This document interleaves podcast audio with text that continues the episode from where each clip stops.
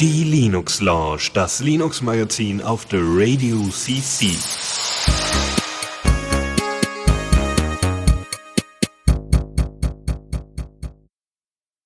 Test, Test, hallo. Ich heiße alle Zuhörer und Zuhörerinnen herzlich willkommen zur Linux Lounge Folge 246. Äh, es ist schon über eine Vierteltausend Sendungen. Wahnsinn. Uh. Ähm, es ist der 13. Juni 2021 äh, und wir sind wieder live auf Sendung mit noch mehr spannenden Open Source Themen, noch mehr News, noch mehr Interaktivität, aber am allermeisten mit dem Dennis. Ja, guten Tag. Und dem Chris. Moin, moin. Und mir, dem Michael. Ähm, ja, Interaktivität ist ein super Stichwort. Ähm, ich bin ja schon seit längerem IRC-Nutzer, neben anderen Messengern. Und äh, da braute sich bereits zur letzten Sendung was zusammen, was dann durch die ganze Open Source Welt ging. Da war das aber gerade so frisch, da konnten wir noch nicht wirklich was drüber erzählen. Ähm, aber da gibt es ein paar Änderungen äh, äh, und ein paar Sachen, die sich auch bei uns geändert haben, aber dazu später mehr. Ähm, das hat allerdings auch eine andere Ankündigung, die wir schon letzte Sendung machen wollen, verzögert, äh, die wir jetzt diese Sendung machen können. Und zwar wir Was? haben, äh, also wir hatten in der Vergangenheit einen äh, IRC-Chat. Wer das vielleicht auf der Webseite mitbekommen hat oder uns schon länger kennt, äh, der weiß, dass das äh, schon Historie hat. Ähm, da konnte man sich einfach einloggen, nur wir haben halt einen IRC-Server nur allein für diesen Raum The Radio CC betrieben und haben das jetzt geändert, haben äh, sind jetzt auf Libera Chat umgewechselt mit genau der mit der mit dem genau demselben Raumnamen, was den Vorteil hat, dass ihr einmal per IRC euch äh, einloggen könnt und also und dabei sein könnt, bei der Sendung jetzt dabei sein könnt, uns Fragen stellen könnt und und und. Und jetzt auch noch über Matrix äh, uns erreichen könnt, nämlich indem ihr einfach den Namen des Raumes, also ihr gebt einfach Hash The Radio CC ohne Punkt, ohne Minus, ohne sonst irgendwas, sondern einfach nur durchgezogen, klein geschrieben. Und dann Doppelpunkt libera.chat. Das ist alles, was ihr wissen müsst. Und ähm, wir freuen uns natürlich auf euer Feedback, auf eure Fragen und ähm, ja, werden jetzt auch nach der Sendung nochmal äh, ein bisschen äh, ähm, länger bleiben. Das schon mal als äh, Info vorweg. Da können wir nämlich äh, dann nochmal Feedback von euch entgegennehmen. Ja, und äh, auch als weitere Änderung, ich nehme jetzt tatsächlich von einem neuen Notebook mit Pipewire auf und äh, neuem Mikrofon. Ich bin sehr gespannt, wie das diese Sendung über funktionieren wird. Wir lassen uns überraschen. Ähm, was gibt's bei dir, Chris, Neues? Worauf freust du dich diese Sendung? Ähm, ja, ich habe äh, natürlich wieder News von Valorant, meinem allerliebsten Lieblings-Open-Source-Spiel mitgebracht ähm, und äh, nebenbei auch noch ein paar Self-Hostable-Plattforms, unter anderem auch nicht nur für ganz gewöhnliche Daten, sondern auch für eure Erotik-Sammlung habe ich etwas. Und äh, ja, ähm, nebenbei auch noch ein paar Informationen ähm, rund um die Entwicklungen in nachhaltiger Telekommunikation. Sehr gut. Dennis, dann würde ich sagen, wollen wir direkt loslegen? Alles klar. Neues aus dem Repo. Genau, und da haben wir direkt zu Beginn äh, folgende, folgendes schönes Tool für euch, nämlich den GitLab äh, CLI Client. Also es ist ja schon ein Client, also Command-Line-Interface.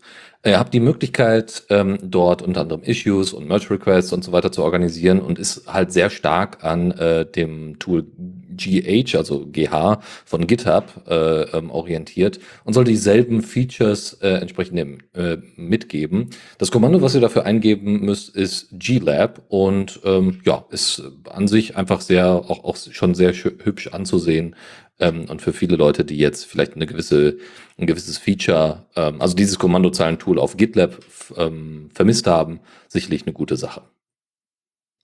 Das finde ich ein super Tipp von dir, das Tool. Ähm, ich bin ja, ich bin ja begeisterter GitLab-Nutzer, wie man vielleicht schon die eine oder andere Sendung rausgehört hat. Und ich hatte bis jetzt tatsächlich äh, GitLab per API ferngesteuert mit so einem, so einem HTTP, HTTP-Kommandozeilen-Client. Ich glaube, den hatten wir schon mal. Wenn nicht, muss der mal als Tool der Woche, muss ich nochmal reinnehmen. Äh, aber es ist immer so ein bisschen friemelig und das ist total cool, muss ich mir auf jeden Fall angucken. Danke für den Tipp. Das Schöne ist, dass es auch noch in Go geschrieben ist. Das heißt, das, äh, ne, das fluppt, würde ich sagen.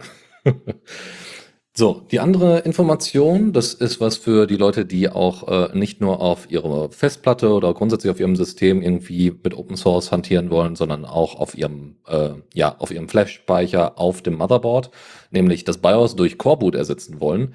Ähm, es gibt inzwischen einige äh, Laptops, die das anbieten. Äh, in dem Fall sind das die Laptops von Star Labs. Die haben einmal den Star Laptop MK äh, 4 und den Star Laptop MK3. Und diese beiden haben jetzt gerade Corbo-Support bekommen. Und im Rahmen dessen wurde ähm, auch ein Kommando, äh, auch ein, ein, ein ähm, ja, Kommandozeilentool gibt es bereits dafür, das nennt sich NVRAM-Tool, mit dem man bestimmte äh, Konf Konfiguration an diesem fertigen Cobot ähm, einrichten kann. Unter anderem kann man damit äh, den, ähm, die, wie soll man sagen, den Timeout für eure Hintergrundbeleuchtung für die Tastatur entsprechend einstellen. Das könnt ihr dann alles darüber machen. Ihr könnt es über eine PPA installieren. Also genau, dieses Tool, ähm, das ist halt tatsächlich ein GUI-Tool, was ihr benutzen könnt in, äh, in der Distro, die da mitgeliefert wird. Ihr könnt es aber auch, wenn ihr zum Beispiel auf diesem Star-Laptop, MK, keine Ahnung, könnt ihr halt auch einfach das unter Debian und, oder Debian-basierte wie äh, äh, Distros wie Ubuntu, Linux Mint und so weiter laufen lassen, weil es gibt eine PPA dafür, mit der ihr das installieren könnt und könnt damit dann eben äh, noch weitere Sachen einstellen. Es ist noch nicht so viel, aber es soll natürlich immer mehr werden, was dann unter dem, dem Starlabs Laptop entsprechend zu erreichen ist. Ich finde das sehr spannend, Corwood. Ähm, ich habe das kennengelernt tatsächlich, äh, Dennis, du kommst ja aus dem Labor in Bochum und das Labor hat auch so ein Event-Labortag. Und ihr, äh, ihr habt da, glaube ich, tatsächlich von den Coreboot-Entwicklern sind ein paar bei euch im Labor, richtig, oder? Ja, also zumindest ähm, die ehemalig sehr, sehr intensiv dabei waren. Ich weiß nicht, ob das immer noch der Fall ist, aber äh, genau, wir hatten mal auch so ein bisschen äh, Coreboot Hackathon oder sagen wir mal zum Thema Open Hardware hatten wir immer wieder, nicht Open Hardware, sondern Open Firmware hatten wir immer mal wieder Thematiken bei uns, genau. Ich erinnere mich, ähm, da gibt's halt dieses Event, die Labortage, kann ich sehr empfehlen quasi eine kleine Konferenz organisiert von dem Hackspace in Bochum und äh, da hatte ich tatsächlich so einen Workshop mit Coreboot äh, auch geflasht auf eins meiner Geräte. Ich glaube, das alte T220 war das bei mir. Ähm, das äh, ist, wer Sorge hat, dass er was kaputt macht oder so, soll sich ruhig mal jemanden dazu nehmen, der das schon mal gemacht hat.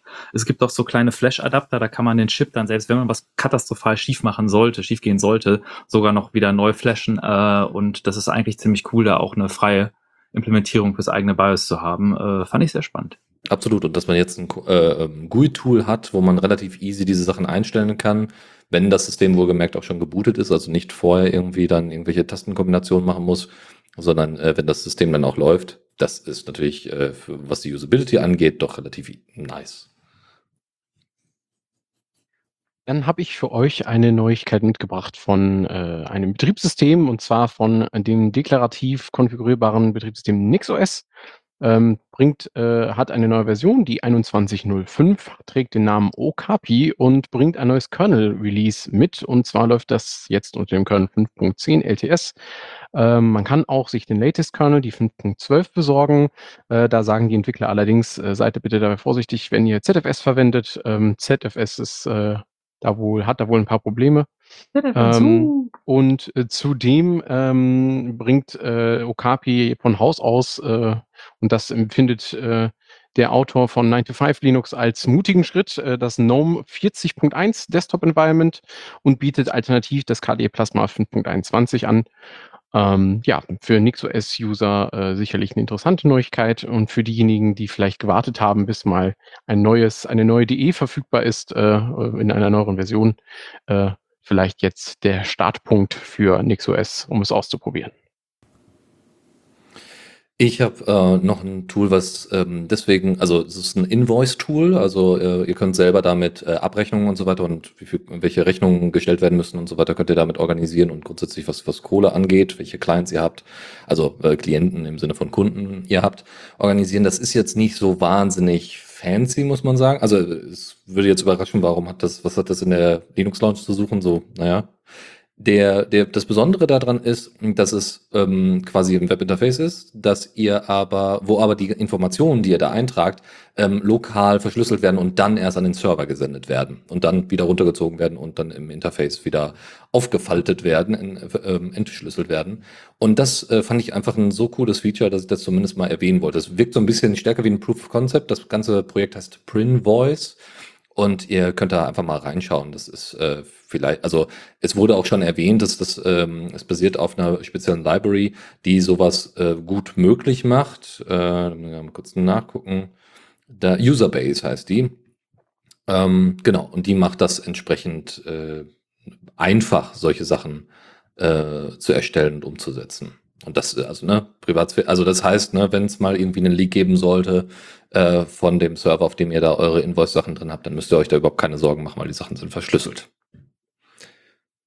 Eine andere Sache, ne, wie, wie ihr alle wisst, wir hier bei der Linux Lounge sind nicht nur was Privatsphäre angeht, äh, gut dabei. Open Source finden wir toll, sondern wir finden auch Federation toll, sonst würden wir das mit, äh, mit Matrix nicht hier so weghypen.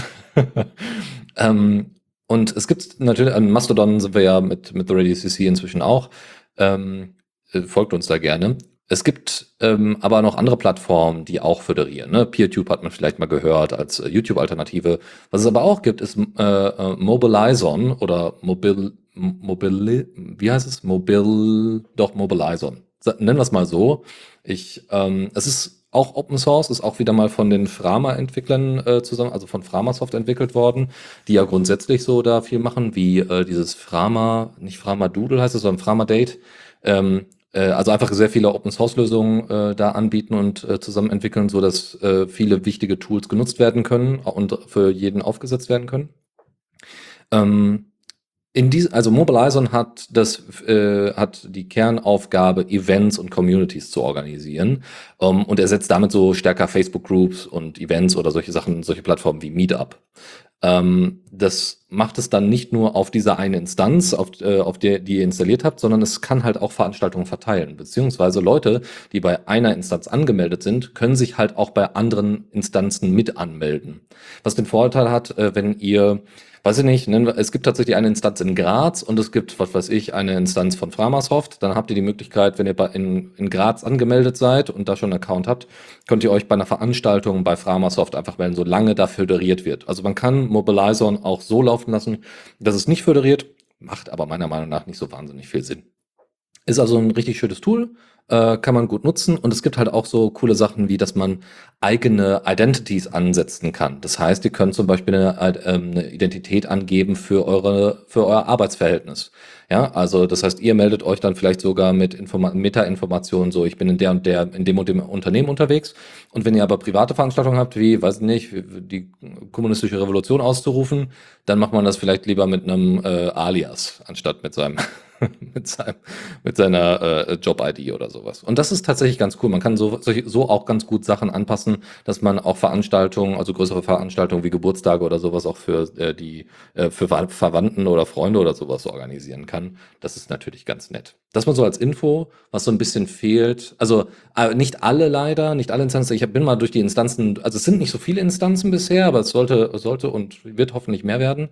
Ähm, äh, was äh, bei manchen Instanzen komischerweise nicht funktioniert, was mich sehr wundert, ist, dass man keinen RSS-Feed äh, bekommt. Ähm, ich habe das bei, bei den meisten habe ich das bekommen, aber nicht bei allen. Das hat mich schon ein bisschen gewundert, weil die Anzahl, wie gesagt, der Instanzen auch nicht so wahnsinnig riesig waren.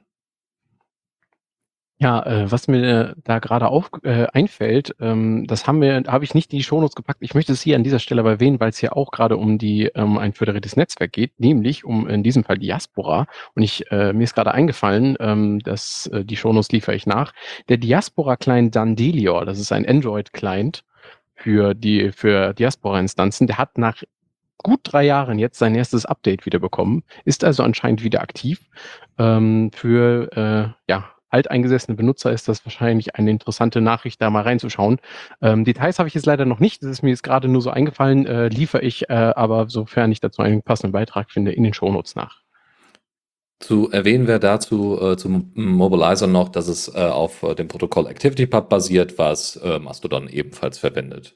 Ich weiß nicht, inwieweit die dann ähm, interface-technisch gut kompatibel sind, also dass man auch mit einer Mastodon-Instanz ähm, dann sich oder mit, man, mit seinem Mas Mastodon-Account irgendwie anmelden kann.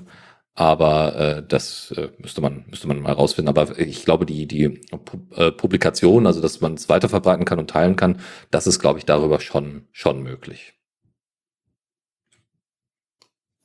Gut, dann kommen wir noch zu einem ganz anderen Thema und zwar auf dem Desktop für die Kreativen unter euch. Äh, gibt es, wenn man sagt Open Source Software und 3D-Animation, da gibt es quasi den, die, das eine Software, die jedem in, in den Sinn kommt und zwar Blender. Hat vor einer kurzen Weile die Version 2.93 2.93 äh, veröffentlicht. Es ist eine LTS-Version, die zwei Jahre supported wird. Und man muss sich mal vor Augen führen, also es, es stand mal aus so einer niederländischen Animationsfirma. Irgendwie 1995 haben die intern angefangen, Tools zu entwickeln und äh, dann äh, auf der SIGGRAPH 2000 vorgestellt. Und es sind schon über 20 Jahre, die da in Erfahrung drin stehen. Und es hat sich halt so massiv in allen Richtungen weiterentwickelt. Äh, und das neue Release wird jetzt für zwei Jahre supported. Der Windows 7 Support war, haben sie dafür gedroppt. Ähm, aber es gibt zum Beispiel extrem viele neue Geometrien-Nodes, also in dem Node-Editor, äh, Datenverwaltung, Tabellenansicht. Der Eevee-Renderer ist deutlich schneller geworden bei volumetrischen Sachen und Dev-of-Field-Renderings. Also ich äh, vermute, die Leute, die wirklich aktiv Blender nutzen, äh, äh, können da noch viel mehr in die Changelog reinlesen, was da alles für spannende Sachen gibt. Aber es ist auf jeden Fall ähm, eine sehr mächtige Open Source kostenlose 3D-Animationssoftware, ähm, die jetzt in einer LTS-Version erschienen ist. Und wo wir schon beim Desktop sind, äh, wollte ich gerade noch mal einschieben, auch KDE Plasma hat vor kurzem ein neues äh, Release gehabt und zwar 5.22, beziehungsweise jetzt gerade, gestern, heute, demnächst 5.22.1.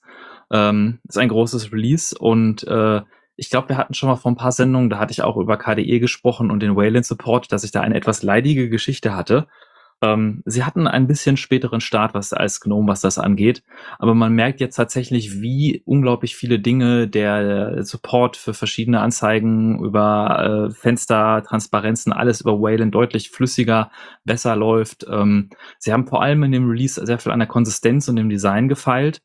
Und äh, ich kann jedem empfehlen, äh, der Wayland und KDE nutzt, auch das 5.22 Release lohnt sich auf jeden Fall.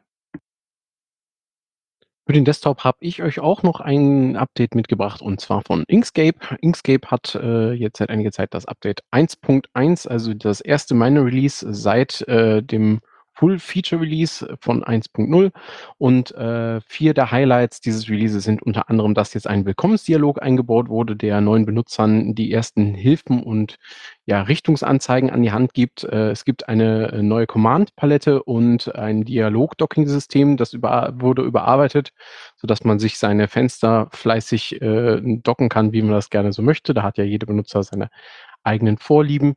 Ähm, des Weiteren sind die Einstellungen des äh, Programms jetzt durchsuchbar geworden und es gibt weitere neue Formate, die man im Export verwenden kann, um seine ähm, ja, Vektorgrafiken zu exportieren.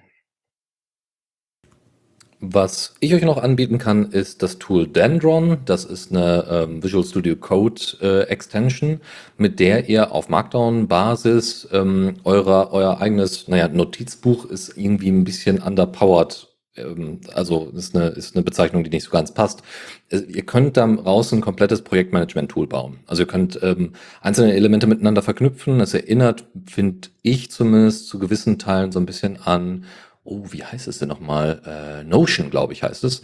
Äh, gibt da auch Open-Source-Alternativen zu, ähm, wie auch immer. Das ist aber local first. Also ihr könnt da alles in Markdown-Dateien entsprechend ablegen ähm, und einzelne Bereiche miteinander äh, verknüpfen und kriegt auch weil ihr, wenn ihr diese Extension installiert habt, nicht nur eine Vorschau von dem, wie das dann auszusehen hat, auch mit den To-Dos und so weiter, sondern habt auch die Möglichkeit, euch einen Graphen anzeigen zu lassen, um zu sehen, um euch einen Überblick über das gesamte Projekt und eure Wissensbasis da zu erstellen. Äh, Dendron selber meint, dass man das nicht nur einmal zum Projektmanagement ähm, entsprechend einsetzen kann, sondern auch als CRM-Alternative, also Customer Relation Management Tool. Das ist ähm, ja, ich weiß nicht, ob das ein Stretch ist, aber es wird auf jeden Fall erwähnt, dass da, dass man halt sehr, sehr ausufernd, ähm, also ne, dieses dieses äh, Tool oder diese Extension und was man alles in Markdown-Dateien da abspeichert, dadurch, dass man so Übersichten hat, ähm, erleichtert, äh, also äh, kriegt man es schneller, also besser hin, diese Sachen gut voneinander zu trennen und so, dass es eigentlich total übermannt. Weil wenn man da 15.000 äh, Markdown-Dateien hat, dann wird es irgendwann mal unübersichtlich und das soll aber durch diese Extension eben im Idealfall verhindert werden. Also einfach mal einen Blick reinwerfen, ähm, könnte, ähm, ist halt nicht nur Notizen, sondern deutlich mehr als das. Habe nochmal mitgebracht eine Tuning-Option für euren PC, weil wer weiß, was sind die zwei Sachen, wie man einen PC am besten tunen kann. Einmal Löcher in die Seite bohren, das sind dann die Geschwindigkeitslöcher und RGB-Lichter rein. und ja, zwar, sehr gut. Und ein Spoiler hinten dran, ja klar. Genau. Äh, und zwar gibt's von OpenRGB, R, OpenRGB, meine Güte, äh, ein neues Release 0.6, kam jetzt Anfang Juni. Äh, das ist eine Software, mit der ihr quasi Themes-Effekte und solche Sachen für eure RGB-Controller programmieren könnt. Und es wird halt eine riesige Menge an existierenden Hardware-RGB-Controllern unterstützt. Ähm, ich weiß nicht, ob es schon vor eine Plugin-Architektur gab, die nur überarbeitet wurde oder eine äh, neue Plugin-Architektur. Aber ähm, es sind halt auch sehr viele Fixes an den verschiedenen Controllern dran und äh, neue Controller, die supported werden. Und wer halt RGB-Controller an seinem Rechner hat, kann sich einmal OpenRGB angucken. Nun, dann kommen wir zum äh, einem ersten versprochenen Thema und äh, zwar hatte ich euch ja gesagt, ich hab, bringe euch eine Plattform mit zu verwalten eurer ganz persönlichen Erotiksammlung und das Projekt dazu heißt Porn Vault und findet sich äh, auf GitHub, ähm, ist auch in den Shownotes verlinkt.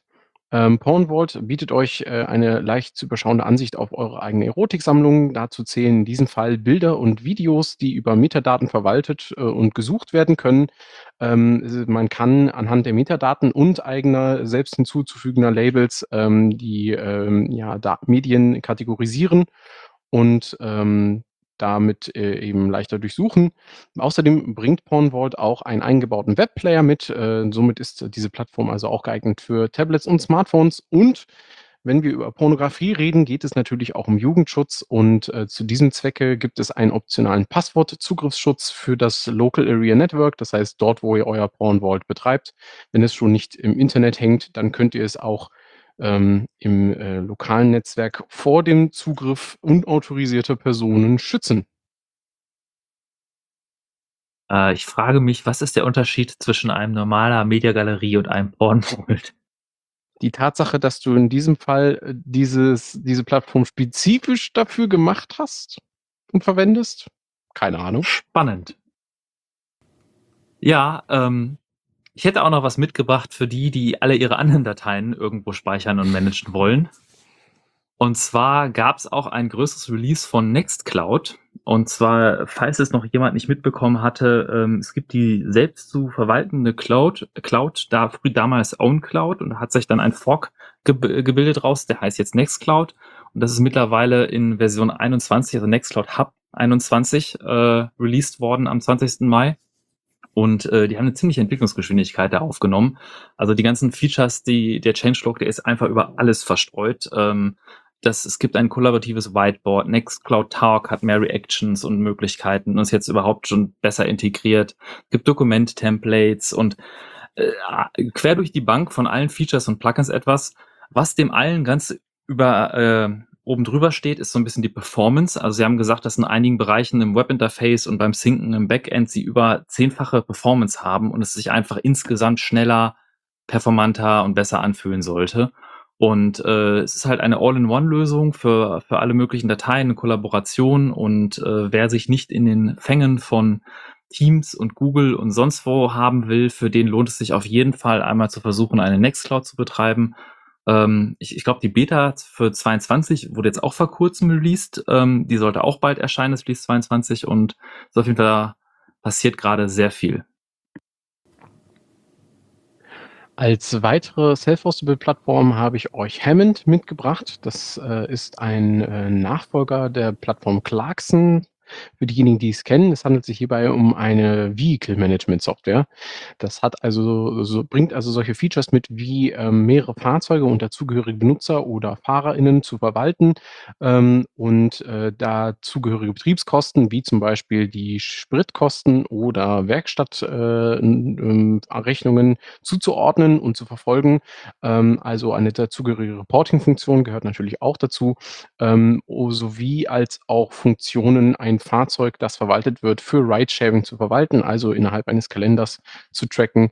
Ähm, Hammond bietet äh, ähm, als äh, kleines Feature Docker-Unterstützung, das heißt, es soll leicht zu deployen sein und äh, man hat wohl an der Web-UI ein bisschen gearbeitet, sodass diese auch für Mobilgeräte verschiedener Größen geeignet zu benutzen ist. Wunderbar.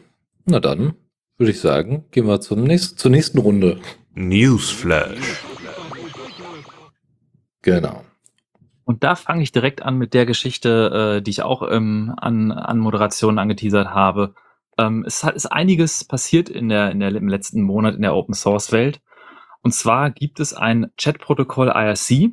Ich weiß nicht, ob das noch alle unsere Zuhörer kennen. ähm, das war damals das föderierte Protokoll, welches äh, ermöglicht hat, quasi über Server hinweg verschiedene äh, mit Leuten zu chatten. Und das ist schon 30 plus Jahre alt, noch älter und ähm, hat eine riesige Userbasis. Es ist halt die Möglichkeit, ein sehr einfaches Protokoll, um, um mit allen möglichen Leuten zu chatten. Ähm, ist natürlich nach modernen Standards äh, schon etwas betagt und nicht mehr so das, was man halt äh, vielleicht jetzt äh, initial nutzen sollte, wenn man eine neue äh, Chat-Plattform äh, sich aussucht. Es ist aber so, dass sehr viele Open-Source-Projekte das genutzt haben, um ihre Communities darüber zu verwalten. Sehr viele, sehr große Open-Source-Projekte und die waren alle in einem Netzwerk namens Freenode. Und Freenode war betrieben von primär Freiwilligen, freiwilligen Admins, die das über Jahrzehnte betrieben haben. Und äh, es gab keine richtige, strikte interne Organisation. Jedoch wurde 2016 äh, die Freenode Limited gegründet von einer, äh, von jemandem Christel. Ähm, und es ging darum, dass die eine legale Instanz haben wollten, um auf Konferenzen irgendwie auftreten zu können, Konferenzen halten zu können und solche Sachen. Und schon damals wurde das in der internen Kommunikation nicht so gut gehandhabt. Da gab es schon ein paar äh, Gespräche darüber. Vor allem gibt's äh, noch äh, jemanden, dem die Domains gehören, äh, äh dem Tom Haw, der ähm, da gab es, das Problem entwickelte sich dann so, dass es einen weiteren gibt namens Andrew Lee. Der hatte diese Firma 2017 gekauft und hat das auch gesponsert. Der ist auch ein Besitzer von Private Internet Access und äh, CEO bei Shells.com, falls man das kennt. Witzigerweise Shells, äh, von Shells.com ein CTO ist ebenfalls Mark Capless. Carpless, wenn ihr den kennt, der ist mit Mount Gox, aber das ist jetzt wieder eine ganz andere Geschichte. Das ist jetzt, wollen wir nicht mal zu weit ausholen. Ähm, und es gab eine, äh, eine Auseinandersetzung darüber, wem eigentlich die Domain gehörte. Und äh, es fing dann so an, dass auf die Hauptseite von Freenet Limited teilweise auch Werbung von Shells.com einfach gesch äh, geschaltet wurde und dieser äh, äh, Konflikt brodelte dann immer stärker. Und äh, das endete darin, dass dann alle oder ein Großteil der Moderatoren quasi gemeinsam gesagt haben, da haben wir keinen Bock mehr drauf, wir machen das freiwillig hier irgendwie seit über zehn Jahren und ähm, was da genau im Hintergrund passiert ist, da gibt es viele Facetten zu dieser Geschichte. Das will ich jetzt gar nicht alles hier ausholen. Ähm, aber dann quasi kollektiv äh, gekündigt haben und also das gekündigt halt gesagt haben, wir hören auf. Unter anderem auch, weil es in diesem Streit so weit herging, dass ein Anwalt auf die geschickt wurde und die einen quasi so, so einen legalen Maulkorb, wie heißt das? Unterlassungserklärung unterschreiben mussten und P Passwörter rausgeben mussten und äh, das ist richtig unschön im Hintergrund da übergelau äh, äh, pass passiert. Es gibt sehr viele Leute, die sich dazu äußern und man, es ist schwer festzustellen genau, was davon alles wahr ist, was davon passiert ist. Ich glaube, so die Seite der, der Open Source Community ist ein bisschen vielleicht überrepräsentiert, weil die haben halt eine sehr große Communities, die sich dann auf die, die Seite stellen, derjenigen, die das auch seit, seit Jahrzehnten äh, hosten. Gleichzeitig gab es aber solche Geschichten wie diesen äh, Unterlassungserklärungen oder das, äh, ähm, genau, eine andere Geschichte war nämlich, als sie die Admins dann gegründet äh, haben, dann, ach, Entschuldigung, haben dann ein alternatives Netzwerk gegründet, LiberaChat. Darauf wollte ich hinaus. Und wenn man das Wort LiberaChat im Titel eines Raums erwähnt hat, dann wurden diese Räume, wurden die Obrechte den Leuten entzogen und äh, wurden quasi enteignet dieses Raums. Und da sind halt so ein Haufen Sachen passiert, die vielen Leuten sauer aufgestoßen sind. Und die, das Ende der Geschichte ist, dass es jetzt ein neues Netzwerk gibt namens LiberaChat. Und wir, für uns war das insofern relevant, dass wir auch neben unserem Matrix-Raum eine IRC-Bridge stellen wollten und die eigentlich auf Freenode eingerichtet hatten. Und es gerade dann diese, das ganze Tumult gab und letztendlich äh, wir uns jetzt dazu entschlossen haben, unseren IRC-Raum auf libera.chat äh, libera zu haben, der gebridged ist zu unserem neuen Matrix-Raum. Äh, sehr undurchsichtige Geschichte, aber in unseren Shownotes habe ich auch einen Link dazu von Linux Weekly News. Da ist, sind auch sehr viel weiterführende Links, wo ihr euch da mal ein bisschen einlesen könnt, was da alles passiert ist. Ich äh, stelle ganz kurz mal ein bisschen Hardware vor, ähm, nämlich ein, äh, ja, äh, hier so, so ein, wie heißt es denn, so ein Crowdfunding-Projekt, äh, das sich Papered, äh, Papered Inc. nennt. Ähm, das ist ganz nett. Äh, es ist im Endeffekt ein E-Paper Development Board, also das sind, ist so 4,2 Zoll groß, ähm, hat einen relativ einfachen und jetzt nicht wahnsinnig hübschen Kunststoffrahmen, basiert äh, auf einem ESP32 VROM 32 Modul, ähm, was also ein kleiner Dual-Core Mikroprozessor ist mit 240 Megahertz, ist also sehr, sehr Energie, äh, ähm, sehr energiesparend, ne? also irgendwie unter 20 Milliampere, äh, wenn es im Sleep Mode ist und gerade bei einem E-Paper ähm, äh, bei einer E-Paper-Anzeige oder diesem Modul, diesem, diesem Paper-D-Ink, dieser Hardware, ist das sowieso nicht so, äh, also ist sowieso nicht, zieht das sowieso nicht so viel Strom. Dann haben wir noch so andere Sachen. Also wa warum will man sowas überhaupt haben? Die Idee ist, dass man einen äh, Kalender drin hat äh, und, und Wetter anzeigen kann, To-Do-Listen anzeigen kann, Notifications senden kann. Und dafür gibt es auch einen ähm, entsprechenden äh, Piezo-Lautsprecher, äh, der euch dann auch ordentlich, wie soll ich sagen, ja, euch ordentlich darauf aufmerksam machen wird, dass ihr eine Notification bekommen habt. Ihr könnt auch natürlich so Schwarz-Weiß-Bilder und so weiter anzeigen, weil das ist natürlich ein E-Paper, also ein E-Ink-Display. Und ähm, habt natürlich die Möglichkeit, das Ding zu hacken, wie ihr wollt. Ihr habt äh, vier Hardware-Tasten, einen USB-Anschluss für Strom, glaube ich. Äh, es hat aber auch einen Akku drin. Äh, und mit diesen vier Hardware-Tasten könnt ihr halt alles Mögliche machen, was ihr wollt. Also, ne, ähm, das ist schon ganz cool. Ähm, was ein bisschen schade ist, ist, dass es, immer, äh, dass es noch 23 Tage übrig hat. Ähm, also ihr könnt, also das, das ist schön, dass ihr da doch Geld geben könnt, aber es ist im Moment auf Indiegogo bei 25 Prozent äh, von den 25.000, die eigentlich äh, gebraucht werden. Also wenn ihr da noch ein paar Euros übrig habt oder auch welche haben wollt, gerne. Es ist nämlich noch mehr drin. Das, äh, also es hat auch einen äh, USB-UART-Konverter, mit dem ihr dann das Ding programmieren könnt. Es hat einen Micro-SD-Slot. Ähm, und was habt ihr noch? Genau, WLAN und Bluetooth ist auch mit drin. Und das ist natürlich, also es ist echt vollgepackt mit Technik und trotzdem äh, sicherlich für das eine oder andere Projekt vielleicht genau das, was ihr sucht. Wenn jetzt jeder unserer Zuhörer ein paar Euro aus der Tasche nimmt, könnte das ja vielleicht noch passen. Ja. also es wäre auf jeden Fall schön, weil es ist äh, Open Hardware und ähm, ne, ihr könnt äh, euch das Case auch selber drucken und so weiter und so fort. Ähm, und da wäre halt schön, äh, wenn das zumindest äh, irgendwie ein paar verkauft bekommen. Also, also dass es zumindest gefundet wird. Das wäre ganz schön.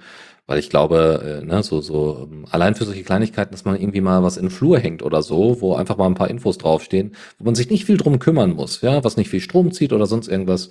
Da kann ich mir vorstellen, dass das tatsächlich ganz hilfreich sein wird, anstatt dass man sich zum Beispiel einen großen Smart Mirror oder sowas hinsetzt, der meistens mhm. zumindest äh, viel, viel mehr Strom zieht. Ja, meistens sind das ja umgebaute Laptops oder wenn du Glück hast, ist es ein Pi und ein Pi ist halt auch nicht, äh, ne, hat halt nicht in der Form einen Sleep-Modus. Und das Display, was du verwendest, ist sehr wahrscheinlich auch ein ganz normaler Bildschirm und bedeutet, es zieht ordentlich Strom. Ne, das ist ja auch beim Handy immer das, was am meisten Strom zieht. Also Nachhaltigkeit ist bei dem Projekt eher gegeben. Jetzt sind natürlich 4,2 Zoll nicht so wahnsinnig viel.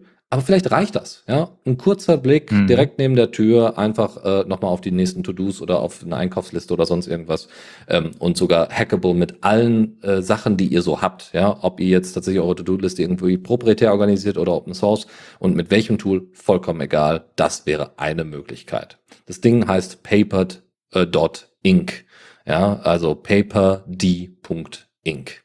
Äh, da mal einfach reinschauen. Als nächstes habe ich euch noch mal ein Thema bezüglich der Nextcloud mitgebracht. Der Michael hat ja bereits über das Update berichtet und ähm, im Kugels-Blog, äh, einem Security-Blog im äh, deutschsprachigen Raum, ist ein äh, ähm, Gastbeitrag erschienen über eine Schwachstelle in einer Nextcloud App, also eine Erweiterung für eure Nextcloud, der sogenannten Passworts-App. Und da wollte ich euch einmal kurz erzählen, was da so in der Quintessenz drinsteht. Ähm, die Passworts-App zur Erinnerung bietet euch eine Passwortverwaltung über eure Nextcloud mit zusätzlichen Verschlüsselungsmethoden. Also könnt, müsst ihr nicht nur auf die Verschlüsselung des Servers vertrauen, sondern könnt dort auch eine sogenannte clientseitige Verschlüsselung verwenden. Das ist sowas wie das Masterpasswort für euer KeyPass oder äh, für euer GoPass äh, GPG-Schlüssel. Äh, ähm, und in diesem Fall wird ähm, ein nicht gesalzener SHA-1-Hashing-Algorithmus verwendet, um ähm, die, äh, ja, die, diesen Hash eures äh, clientseitigen Passworts auf der Datenbank der Nextcloud mit abzulegen. Das äh, ist theoretisch eine Sicherheitslücke, denn der SHA-1-Hashing-Algorithmus gilt schon seit ähm, Mitte der 2000er Jahre nicht mehr als sicher. Und ähm, damit man aber als Angreifer tatsächlich davon profitieren kann, ist ein mehrvektoriger Angriff nötig. Also äh, zum einen muss der Angreifer entweder Administrator des Servers sein und somit Zugriff auf die Datenbank haben ähm, oder in, ihn sich in irgendeiner Form holen. Ähm, eine andere Möglichkeit wäre, äh, sogenannte TLS-Inspection zu verwenden, also die Versch Transportverschlüsselung zwischen euch und dem Server aufzubrechen und mitzulesen, wenn ihr das Passwort übermittelt. Ähm, ein dazugehöriger Name zum Beispiel oder eine Webseite für die jeweiligen Passwörter müsste dann also, äh, wie, also für die jeweilige Nextcloud-Instanz dann in diesem Fall, muss aber auf anderem Wege ermittelt werden, denn das ist nicht Teil der Kommunikation zwischen der App und dem äh, und eurer äh, eures Browsers.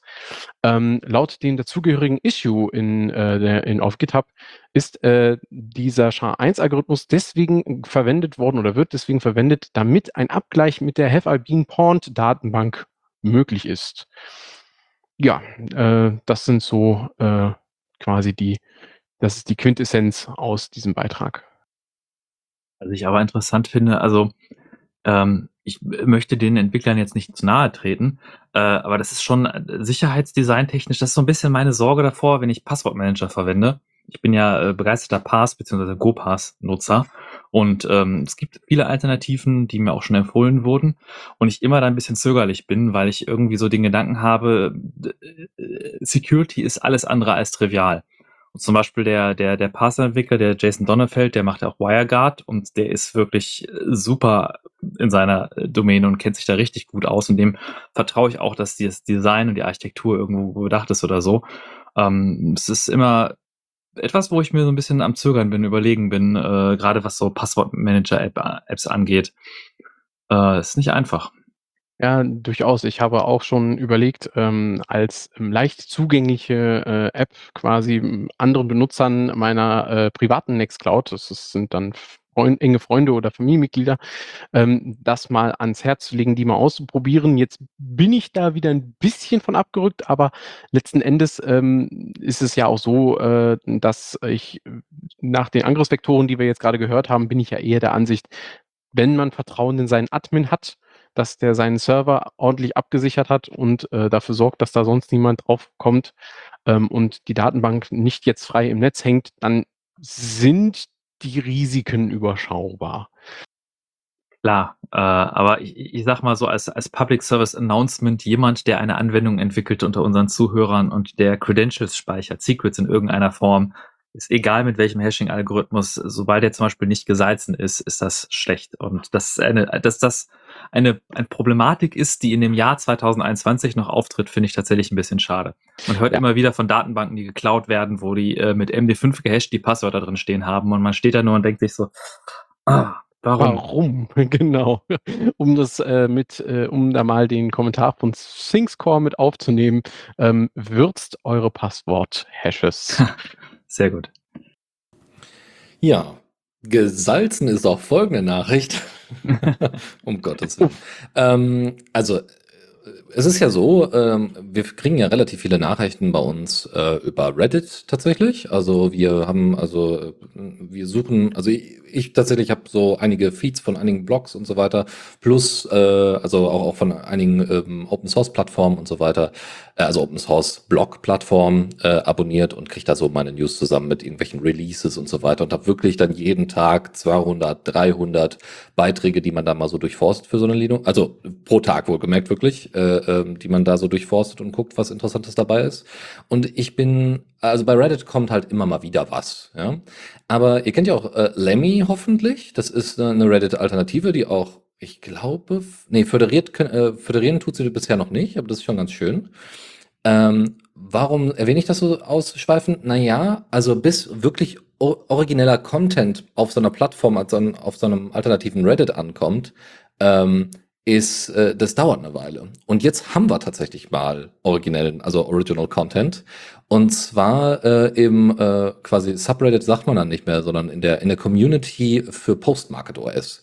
Da hat jemand tatsächlich angefangen für das Medion LiveTab S1036 X, also beziehungsweise alle anderen Versionen, die auf diesem, äh, die, die mit dieser ähm, Modellnummer anfangen. Äh, von, also ne, Medion ist ja die Firma bei, bei Aldi, die äh, tatsächlich auch Hardware produziert, die man eigentlich nach zwei Jahren wegwerfen kann. Und es ist natürlich das Ziel von Postmarket OS, äh, diese äh, Sachen äh, trotzdem lange am, äh, ja, am mit, mit Updates zu versorgen und weiterhin nutzbar zu machen. Und es hat sich tatsächlich jemand hingesetzt und hat ähm, es geschafft, äh, das Ding so weit zu bringen, dass es in den Init äh, RAM FS, also dass der Init RAM FS auf diesem Gerät funktioniert. Es fehlen viele Modules und so weiter. Ähm, und äh, aber trotzdem Soweit sind wir schon mal. Das heißt, es wird dran gearbeitet. Wenn ihr also noch irgendwo ein altes äh, Aldi-Tablet irgendwie rumfliegen habt, was äh, möglicherweise damit funktionieren könnte, schaut euch das mal an. Den Beitrag, den wir dann in die Shownotes natürlich packen. Und das Schöne ist, dass äh, der Moderator äh, in dieser Lemmy-Community von Postmarket OS dann auch nochmal reingeschrieben hat, hey, äh, wenn du Hilfe brauchst, äh, komm einfach vorbei bei uns im Matrix-Chat. Und das, äh, das ist, äh, das war ein sehr wholesome äh, ja, wie soll man sagen, Beitrag. Ich fand es sehr schön äh, zu sehen, dass, wie gesagt, äh, nicht nur, dass wir äh, irgendwie das Thema Nachhaltigkeit mit Postmarket OS hier bei, ansprechen können, ähm, sondern auch noch äh, äh, zeigen können, dass eben diese alternativen ähm, Plattformen wie Lemmy und, und, und tatsächlich auch inhaltlich funktionieren und sich dort ausgetauscht wird. Vor allem auch Alternativen zu Lineage OS, dass Lineage OS nicht das einzige Alternative ROM für Android-Geräte ist, sondern auch durchaus andere spannende Projekte gibt. Genauso ist es. Gut, als letzte beiden Punkte in dieser Kategorie habe ich euch nochmal Nachrichten von zwei größeren, äh, ja, man könnte schon fast sagen, globaleren Projekten mitgebracht. Ähm, die erste Nachricht äh, haben wir, habe ich ähm, übernommen vom GNU Linux CH äh, Magazin und betrifft die Gaia X-Plattform. Es ist ja ein Projekt, ähm, welches äh, ja als offener Marktplatz für Cloud-Service-Anbieter gedacht war, EU-weit. Ähm, die Teilnehmer beabsichtigen eben Projekte in dem Bereich Mobilität, Gesundheit, Energie und Industrie auf der Plattform zu realisieren. Und dieses äh, Gaia X-Projekt hat jetzt äh, sogenannte Federation Services spezifiziert. Ähm, das heißt, dass am 26. Mai eine erste Spezifikationsrunde abgeschlossen wurde und äh, da wurden gemeinsame Standards und äh, Frameworks quasi ähm, ja, spezifiziert, die Interoperabilität und Kompatibilität zwischen verschiedenen dort, also in der Gaia X betriebenen Systemen sicherstellen soll, damit es eben halt keine Logins gibt, wie bei anderen kommerziellen Projekten und die Datenübertragung zwischen verschiedenen Systemen so einfach wie möglich erfolgen kann. Und dazu wurde eine Roadmap beschlossen, die aus drei Souveränitätsbegriffen besteht die zentral sein sollen für diese föderierten Services. Das eine ist die sogenannte operative Souveränität, also die Fähigkeit, eine Cloud auf Basis der erforderlichen Skalierbarkeit, Zuverlässigkeit und Kosten zu betreiben. Ich zitiere hier. Ähm, dann die Software-Souveränität. Der Betrieb und die Softwareversorgung soll eben von europäischen Akteuren und oder auf Open-Source-Basis bezogen werden. Ähm, Hardware kann allerdings weiterhin von außereuropäischen Akteuren bereitgestellt werden. Wäre auch schwierig, wenn nicht. Wie wir wissen, ist die Situation mit Mikrochips momentan in Europa nicht besonders gut, ähm, was eigene Ressourcen betrifft. Und aber auch nochmal extra die Hardware-Souveränität, die besagt, dass Betriebs-, Software- und Hardware-Technologien von europäischen Akteuren und oder auf europäisch registrierter Open-Source-Basis bezogen werden sollen, wenn möglich. Ja, zusätzlich zu Gaia X hat sich aber auch noch ein anderes interessantes Kollektiv gegründet und äh, die Nachricht ist auch nicht mehr ganz so neu, aber dennoch interessant. Und zwar geht es um das Fairtech-Kollektiv äh, für nachhaltige Smartphone- bzw. Telekommunikationstechnologien. Ähm, Begründer sind äh, Firmen wie Fairphone, die E-Foundation, Telecoop, Retail und die Phone Coop und auch noch weitere. Und die Zielsetzung dieses Kollektives ist es, nachhaltige Lösungen für moderne Telekommunikation zu bewerben und ähm, ja, äh, damit quasi der Wirtschaft, der weltweiten Wirtschaft zu zeigen, Nachhaltigkeit und äh, Smartphone-Besitz und Nutzung müssen sich nicht ausschließen. Man kann da was tun und ähm, ja, äh, diese, dieses Kollektiv bietet eben Optionen an, ähm, ein, ja, komplett nachhaltige Telefonie zu betreiben. Ähm, das ist bisher allerdings nur in äh, Großbritannien, Frankreich und Deutschland äh, wirklich möglich, da es dort keine, äh, da es außer in diesen drei Ländern bisher an alternativen Telekom-Anbietern mangelt, die also zusätzlich zu der Hardware und dem, der jeweiligen Software der Smartphones auch anbietet, nachhaltig tatsächlich zu telefonieren. Ich äh, ähm, nutze ja iOS schon eine Weile auf meinem Fairphone 3 und ähm, bin ganz zufrieden damit. Also es ist ähm, mein Problem an iOS ist so ein bisschen, ich hatte da auch in der Vergangenheit immer mal wieder drüber gesprochen, ist, äh, dass sie versuchen, auch alles wieder mit Services äh, ganz klar, also mit ihrem Service quasi anzubieten. Ähm, da bin ich ja nicht so ein Freund von, sondern ich würde dann gerne meinen Ser meine Services verwenden, die offene Schnittstellen haben, um dann auf meinem äh, Fairphone zu funktionieren. Das funktioniert auch. Was ich immer noch nicht machen kann, also worüber ich mich auch damals, als ich das das erste Mal ausprobiert habe, ähm, äh, ziemlich aufgeregt habe, das ist äh, tatsächlich Open Tasks nachinstallieren, ähm, weil es halt eine Open Tasks Fork gibt, die halt iOS verwendet, zumindest auf den äh, äh, Images, die ich im Moment benutze. Das sind ja irgendwie, weiß ich nicht, Nightly sind es nicht, weil sie kommen nicht jede Nacht raus. aber es ist, es ist auf jeden Fall so eher so Cutting Edge. Die sind laufen aber sehr sehr stabil, das muss man dazu sagen. Und durch diese geforkte Open Tasks äh, Geschichte kann ich äh, kann ich das halt nicht ersetzen und meine Sachen, die ich per CalDAV und so weiter da oder CarDAV äh, mit integriert habe, ähm, die funktionieren in den geforkten Apps auch nicht, was ich ein bisschen komisch finde, weil es gibt ja offensichtlich entsprechende Schnittstellen, mit denen das funktioniert. Aber trotz all dieser in Anführungszeichen negativen Aspekte, ich kann halt äh, tasks.org, äh, was eine oder ta heißt einfach nur Tasks, ähm, im F-Droid einfach nachinstallieren. Ich habe das F, äh, hab F-Droid einfach, also ich kann alles nutzen. Ja, es funktioniert alles, was ich möchte, abgesehen von Open Tasks. Und ähm, deswegen hoffe ich jetzt auch, dass wenn Fairphone auch dahinter ist, jetzt nicht einfach dann sagt, ähm, also die Fairphone-Firma, äh, dann nicht einfach sagt, okay, äh, wir bieten jetzt einfach nur iOS an, sondern da vielleicht denen auch mal so ein bisschen auf die Finger schaut und sagt so, hey, äh, das geht aber so nicht, weil das und das und das. Äh, ne, also wir wollen nicht alles über dein Konto machen, weil wir haben ja auch unsere, unsere eigenen Ansprüche. Ne? Vielleicht wollen die, will Fairphone auch selber irgendwie ein Konto anbieten. Wir gucken einfach mal. Ich bin sehr gespannt, wie da die Kooperationen in Zukunft aussehen werden und äh, hoffe, dass der Support unter Fairphone 3 einfach nur noch besser wird. Ja, auf jeden Fall. Was ich noch äh, erwähnen kann zum Thema E-Foundation beziehungsweise dem iOS, ähm, das, womit sie im Thema Nachhaltigkeit im Übrigen werben, ist, dass sie ja äh, das System so gestalten, dass sie eben nicht gigabyteweise jährlich äh, an äh, Metadaten äh, an irgendwelche äh, Dienste übermitteln, auch nicht an ihre eigenen, sondern sehr datensparsam sind. Und äh, naja, wenn eben weniger Daten von eurem Smartphone übertragen werden müssen, weil ihr eben halt nicht für Werbung getrackt werdet, dann habt ihr den unheimlichen Vorteil, dass ihr erstens länger was von eurem Mobilfunkvertrag habt und dem darin enthaltenen Kontingent, so wie das in Deutschland zum Beispiel der Fall ist. Und zum anderen, ähm, ja, schont das natürlich auch euren Akku. Ist das nicht so ein kleines bisschen eine Perversion, wenn man heutzutage damit sich brüstet und es als Vorteil angibt, dass wir mobile Daten nicht, dass wir sie effektiv nutzen?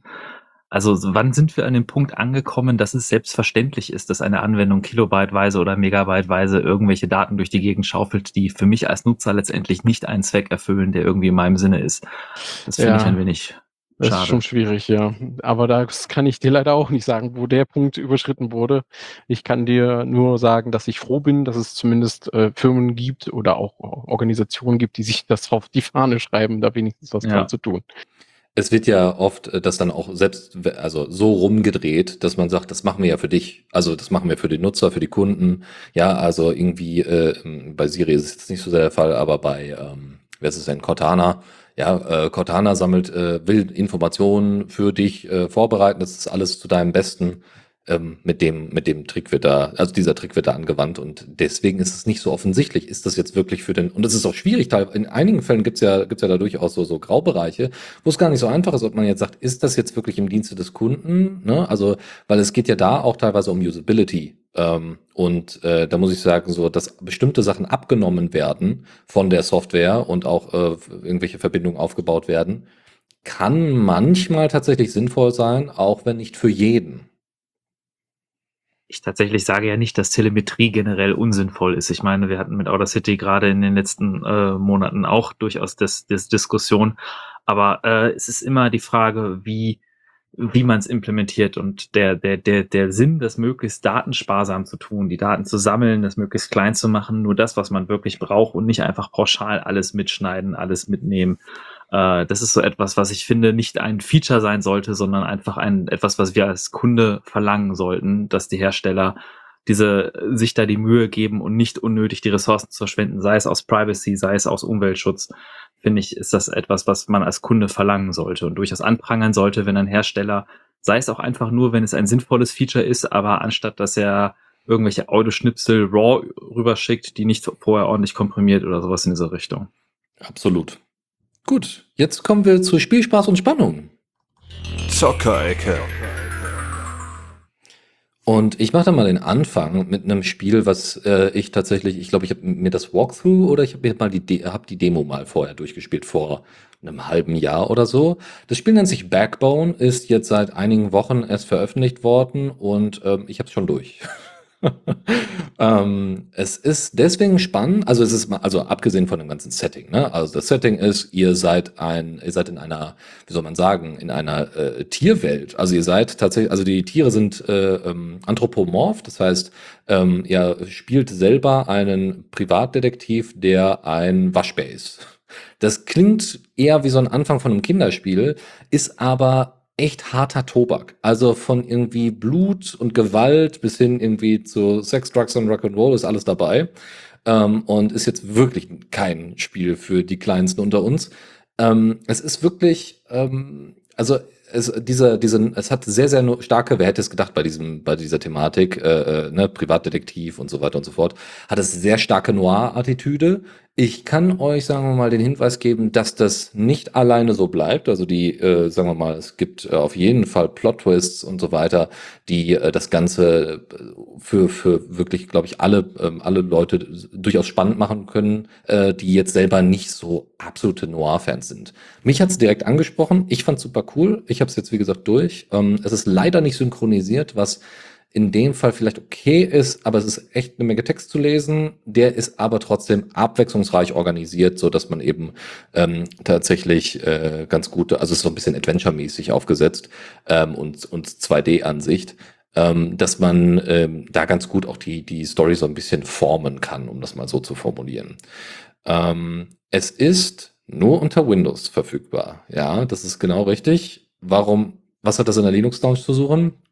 Nun ja, ich habe es ganz einfach bei GOG gekauft, habe es mit Lutris runtergeladen mit der GOG-Integration, habe ein oder zwei Flags verändert in den Einstellungen und es lief wie Sau. Also ich war wirklich beeindruckt, dass das, also Lutris hat noch nicht den, den Grad an Convenience obwohl, naja, doch, doch. Also es ist nah dran an der Convenience, die Steam anbietet. Und deshalb ist das, das ist die eigentliche News, um das mal so zu sagen. Also ich nehme das jetzt hier als, als Anlass, um einfach zu sagen, so Lutris, dieses, äh, dieser Gaming Organizer, Game Manager äh, für GOG und auch der, der teilweise auch Steam-Integration und so weiter mit drin hat, äh, funktioniert mit den, mit den, mit Wine und Proton und so weiter, funktioniert der super mit. Und ich war, wie gesagt, selber beeindruckt, dass das so funktioniert hat.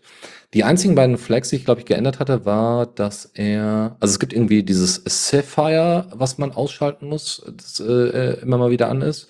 Und das andere, ähm, es gibt so eine Art Fenster, also der heißt Fenstermodus in der deutschen Übersetzung. Wenn ihr da draufklickt, ähm, und, also wenn ihr das ausmacht, äh, wenn ihr das anmacht, äh, und dann äh, äh, quasi nicht Lutrid, sondern dann Backbone startet, führt das dazu, dass euch kurz mal so ein Desktop mit nur einem einzigen Icon, nämlich das von Backbone, angezeigt wird. Und dann klickt er da drauf. Da, das, ist, äh, das ist deswegen so, weil irgendwie ab, der, ab dem ersten Kapitel, wenn ihr damit durch seid, ähm, ruckelt oder gab es zumindest bei mir Probleme, dass dann mal das Spiel eingefroren ist ähm, bei einer Cutscene. Und das mehrfach. Und ich habe dann, also ich habe dann immer wieder ausgemacht, nochmal angemacht. Deswegen mein Hinweis, äh, um das zu verhindern, ne, meistens ist tatsächlich der Full, äh, Full, Fullscreen-Mode, der große Probleme bietet. Ihr könnt damit einen Fenstermodus aktivieren, habt aber trotzdem Fullscreen. Also es ist ein bisschen absurd. Es heißt halt Fenstermodus, weil dadurch halt ihr die Möglichkeit habt, ähm, das Ding so zu starten, als wäre es unter äh, Windows ein separates Fenster. Es wird euch aber trotzdem Fullscreen angezeigt. Ihr habt keine anderen Pro äh, Probleme. Was mich auch vom Hocker gehauen hat, ich hab's, also ich hab, äh, bin ja großer Gamepad-Fan, weil ich halt lange Zeit unter Konsolen gespielt habe und einfach es mag, alle Buttons in meiner Hand zu haben. Im Gegensatz zu alles auf der Tastatur verstreut, auch wenn nicht alle Features dadurch abgedeckt werden können. Ähm, Gamepad-Support war sofort da. Und das sind, also wie gesagt, ich war sehr beeindruckt von Lutris und deswegen ist Backbone jetzt mal hier in der Linux Lounge erwähnt worden. Und es ist, wie gesagt, ein einfach cooles Spiel, was tatsächlich mit der, ähm, wie heißt der denn nochmal? Nicht Unify oder Unity Engine, sondern mit der ähm, Odo? Nee, äh, die, die von Crisis gemacht worden ist. Also die, die Crisis verwendet. Ist egal. Ist nicht so wichtig, ist auf jeden Fall eine ziemlich abgefahrene Engine. Das heißt, dieses Spiel ist auch zwar pixelig in der Grafik, hat aber und eigentlich 2D in der Handhabung, hat aber 3D-Elemente. Das heißt zum Beispiel Wasser und so weiter ist nicht pixelig, ähm, hat aber dadurch unfassbar, also es sieht ganz, ganz großartig äh, toll aus. Nee, CryEngine ist es tatsächlich nicht, genau, das wäre nämlich das andere gewesen, aber die, glaube ich, war es nicht. Ähm, äh, an, äh, ähm, hier von Unreal Tournament war es, nicht von Crisis. Äh, die Unreal Engine natürlich. Ähm, ist mit der Unreal Engine gemacht und äh, die, die Farben, äh, ne, also ihr habt halt Pixelgrafik und ihr habt aber Licht, das wirklich wie Licht wirkt und dementsprechend ähm, auch mit der, mit der ganzen Detailliebe, die in dieses Spiel hineingeflossen ist, wirkt das einfach grandios. Und ich kann euch nur empfehlen, mal das eine, äh, sich mal Intros davon oder Videos davon anzugucken. Dann wisst ihr auch, glaube ich, was ich meine. Und dazu kommt noch, die Musik ist auch ebenfalls grandios. Und es ist ein relativ kleines russisches äh, Spieleentwicklerteam, die das organisiert haben. Ähm, deswegen äh, da auf jeden Fall Hut ab für die Arbeit, die sie sich, die, die sich da gemacht haben. Ja, zum Thema Spiele äh, habe ich auch noch eine weitere Hosting, Self-Hosting-Plattform mitgebracht und zwar heißt sie Pterodactyl, äh, nachempfunden äh, dem dazugehörigen Dinosaurier-Vogelfiech. Ähm, ist eine Self-Hostable Scalable, also eine skalierbare Game-Hosting-Plattform, die also nicht nur für den eigenen Hausgebrauch, sondern auch für kommerzielle äh, Game-Hoster gedacht ist. Äh, sie nutzt Docker zur Isolierung der einzelnen Spieleserver und unterstützt einige von Haus aus. Ähm, die, die unterstützten Spiele dieser Plattform werden Eggs genannt, passenderweise, und die dazugehörigen Server, also Knoten, über die man die verschiedenen Eggs verteilen kann, heißen Server oder Wings. Ähm, und äh, ja, die haben sich bei der Pterodactyl-Hosting-Plattform definitiv Gedanken über die, no über die Namen gemacht. Äh, ja, und ähm, sie bietet äh, zu dem eigentlichen Feature auch nach eigenen Aussagen leicht eine leicht zu verstehende und zu verwendende Web-UI. Das heißt, ähm, man soll als Web-Hoster, äh, als, als Game-Hoster, der dann seine Dienste weiterverkauft, keine Scheu haben, ähm, einem Benutzer dann diese UI dem, äh, zur Verwaltung des eigenen Servers zur Verfügung zu stellen. Unterstützte Titel sind unter anderem zum Beispiel, äh, also direkt unterstützte Titel sind zum Beispiel Minecraft oder auch Garry's Mod. Ähm, aber auch noch viele weitere Eggs wurden zum Beispiel von Dritten hinzugefügt, sodass man also auch andere Spiele, die nicht direkt vom Entwicklerteam unterstützt werden, dort benutzen kann. Ein anderes Spiel, was äh, auch unter, äh, was diesmal tatsächlich unter Linux läuft, ist Kind Words. Und warum? Äh, also das ist äh, klingt relativ easy. Es ist ähm, ein Spiel, bei dem ihr Briefe schreibt. und zwar habt ihr da also einen kleinen dreidimensionalen Raum, so einen kleinen Kubus, ähm, einen Raum, der der irgendwie eingerichtet ist, den ihr auch selber einrichten könnt.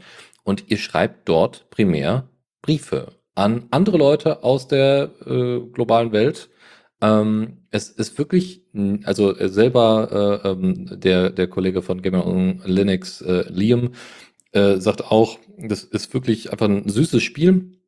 Ihr könnt, äh, ihr habt dann eine kleine Figur, die ihr steuern könnt und es kommen immer wieder mal ähm, neue Briefe rein und ihr könnt darauf antworten. Ähm, und es gab jetzt ein größeres neues auch Content-Update, wo nochmal Sachen verbessert worden sind. Unter anderem äh, ist der äh, Code, der jetzt für die Netzwerkverbindung äh, entwickelt wurde, nochmal verbessert worden. Ähm, es gibt solche Kleinigkeiten wie Autofocusing äh, in, der, in dem Text-Input, wo ihr dann entsprechend ähm, anfangen könnt zu schreiben.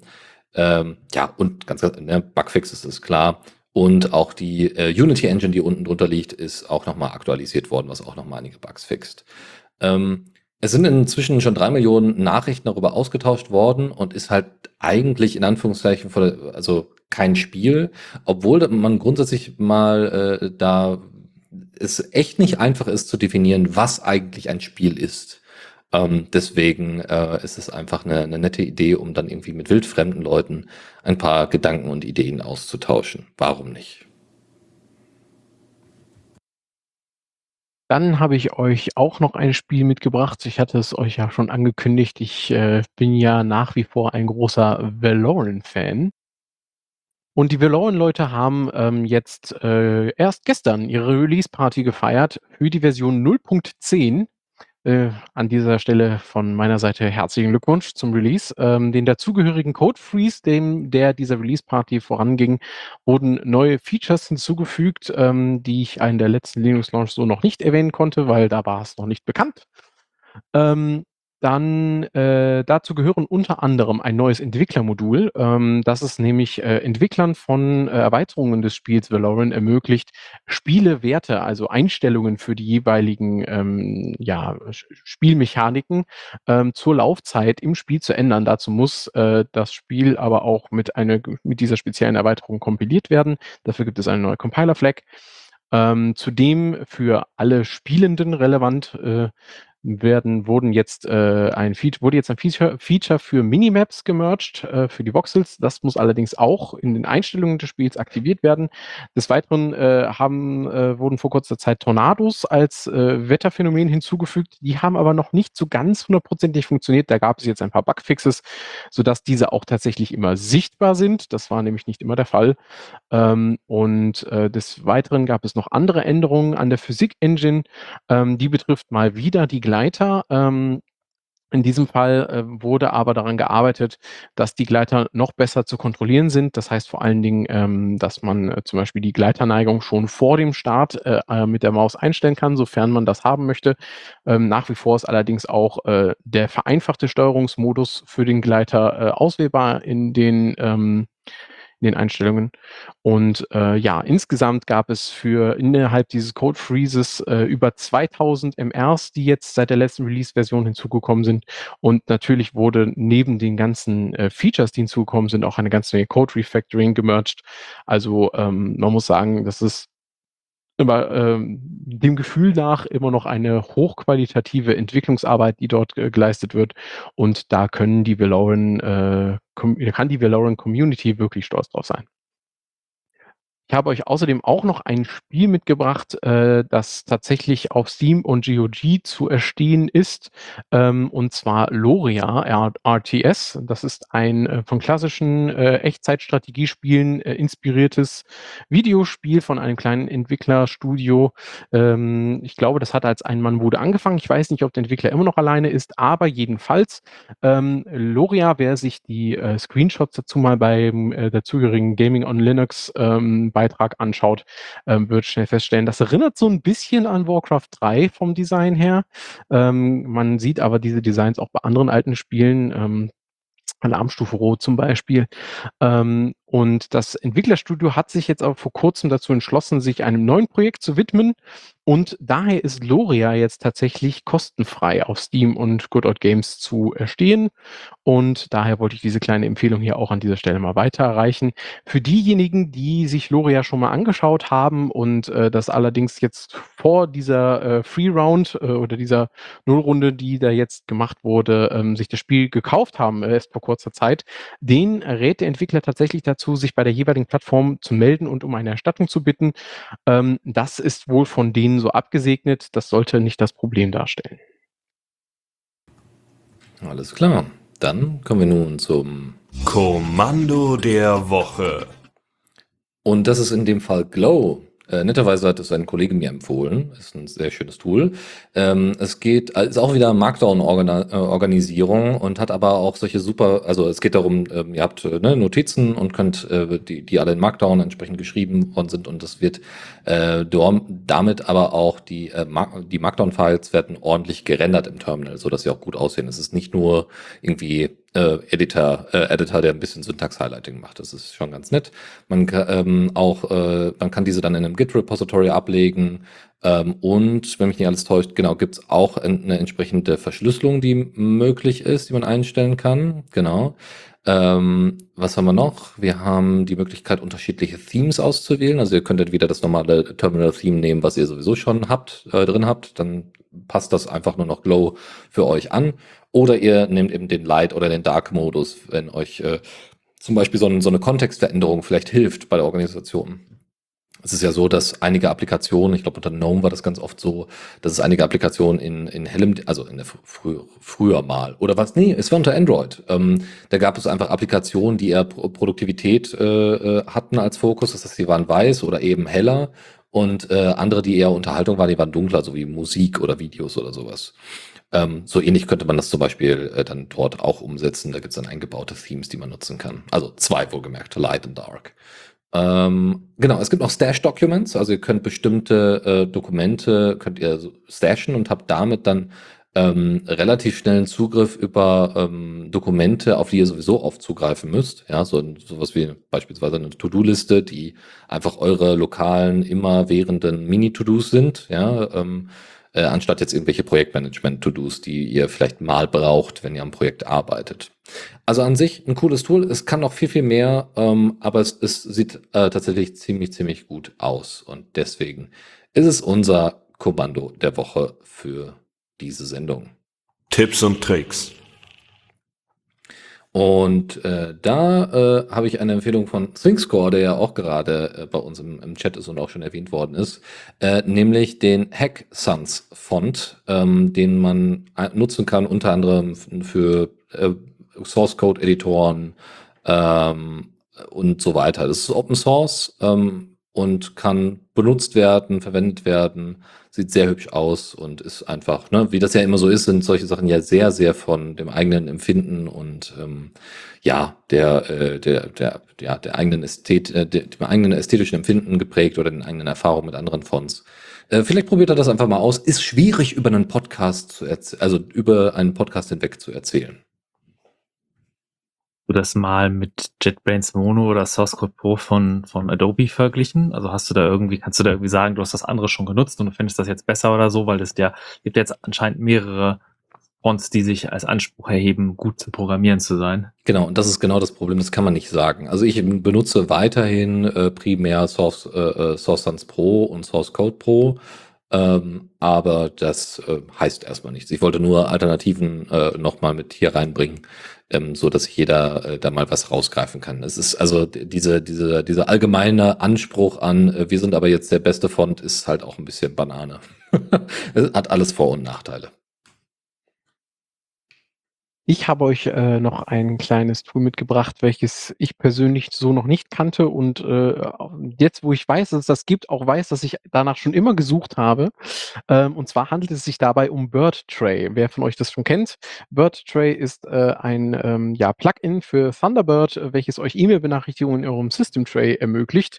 Ähm, ich glaube, das ist so ziemlich jedem schon mal passiert. Ihr wartet auf eine E-Mail und äh, seid da gerade irgendwie am Rumrödeln an eurem Operating System, macht vielleicht irgendwas anderes schreibt in irgendeinem Dokument oder so und äh, auf einmal merkt ihr, irgendwie müsste diese E-Mail doch schon lange da sein. Und vielleicht habt ihr dann eine Smartphone-Benachrichtigung, die sagt euch, ja, das, die E-Mail ist doch da. Und ihr fragt euch, ja, warum hat mir denn Thunderbird nicht Bescheid gesagt? Ja, irgendwann mal zwischendurch seid ihr versehentlich dazu gekommen, Thunderbird leider zu schließen. Und ja, Thunderbird sagt einem dann leider auch nicht Bescheid. Dementsprechend ähm, gibt es jetzt BirdTray, mit dem ihr euch Benachrichtigungen auch bei geschlossenem Thunderbird-Programm auf euren Desktop holen könnt. Ähm, ja, und dieses, das dazugehörige Tutorial habe ich gefunden in der Linux-Bibel Österreich. Verlinken wir in den Show Notes. Ähm, ja, für alle, die dieselben Schmerzen haben, ähm, ja, viel Spaß mit BirdTray. Apropos Schmerzen, Informationen aus dem Internet zu bekommen, ist äh, ja nicht so einfach, wenn man das irgendwie, wenn man strukturierte Informationen haben möchte, strukturierte Daten haben möchte. Äh, da kann Scrapy helfen. Scrapy ist quasi sowas wie Beautiful Soup, nur was anderes. da nur ein Hinweis, es ist äh, halt eine Python-Bibliothek, mit der ihr ähm, äh, relativ einfach äh, selber Web-Scraping und Web-Crawling betreiben könnt. Ähm, und da sind halt einfach viele Sachen schon implementiert, ähm, die ihr dann nicht nochmal selber schreiben müsst. Das als Hinweis. Das andere ist, ähm, was ich euch kurz vorstellen möchte, ist das äh, Framework-Less Manifesto. Das ist mal, also es ist ein bisschen Fehler am Platz, muss man sagen, bei den Tipps und Tricks. Ähm, es ist, äh, das gibt's aber schon eine Weile. Ähm, ist mir nur mal aufgefallen und vielleicht ist das ja für einige Leute eine gute Begründung, warum sie lieber ohne Frameworks arbeiten wollen. Was sicherlich für die meisten Webentwickler so, was? Wieso? Wieso? Nun ja, also es gibt eine gute Begründung, warum man da Frameworkless arbeiten sollte, ähm, äh, unabhängig davon, ob ich das jetzt so teile. Ähm, oft ist es so, also es geht gerade so um Technical Debt, also es geht um den, die, die technische Schuld, die man so auf sich lädt, wenn man äh, Software nicht dauernd weiterentwickelt und aktuell hält und so weiter und so fort. Und das ist natürlich mit Frameworks, die einen großen Teil der Implementation und so weiter mit anbieten, äh, macht das viele Sachen, ähm, also macht das viele Sachen schwierig, weil man muss halt Software weiterhin immer auf dem aktuellsten Stand auch der ganzen Dependencies halten. Und natürlich erleichtert das viele Sachen, dass man nicht alles irgendwie selber maintain und machen und tun muss.